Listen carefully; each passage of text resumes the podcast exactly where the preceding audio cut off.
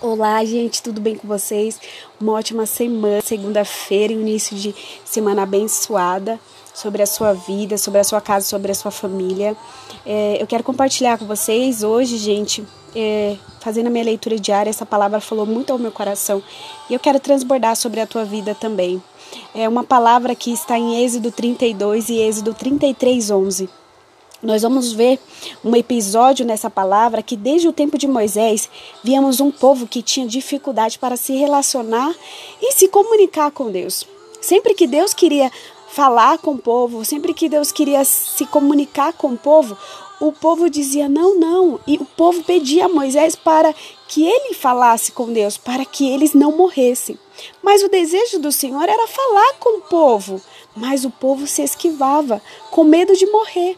Um povo que precisava de um intermediador para se comunicar com Deus, para se relacionar com Deus, que era Moisés. E logo vemos o povo que, ao sentir a ausência do seu intermediador, tem que construir um bezerro de ouro para prestar adoração. Construir um bezerro de ouro ali para ser o intermediador deles em relação ao Senhor.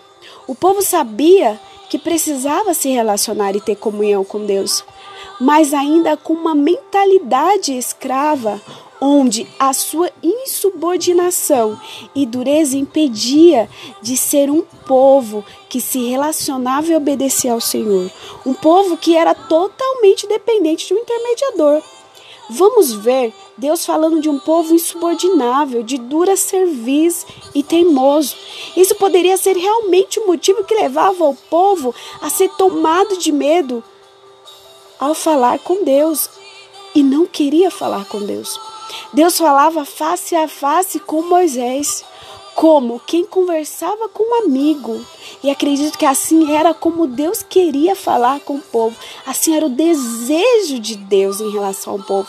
Sabemos que não somos mais escravos do Egito, mas muitas vezes dispomos de uma mente escrava que nos impede de nos relacionarmos com Deus.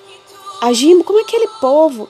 Temos Deus pronto a se relacionar conosco face a face, mas precisamos de um intermediador. Por quê? Porque não conseguimos ouvi-lo, não conseguimos falar com ele, não conseguimos nos relacionar com ele. Isso nos leva a refletir no dia de hoje. O quanto podemos estar sendo como aquele povo, insubordinável, duro de coração. O que eu quero dizer hoje, saiba que desde Moisés, o que Deus queria conosco é que possamos nos relacionar com Ele face a face, como quem conversa com um amigo. Espero que essa palavra tenha falado ao seu coração. Se falou ao seu coração, transborde sobre a vida de outra pessoa. Nos ajude a levar essa mensagem. Compartilhe com outras pessoas. Um beijo no seu coração, uma semana abençoada.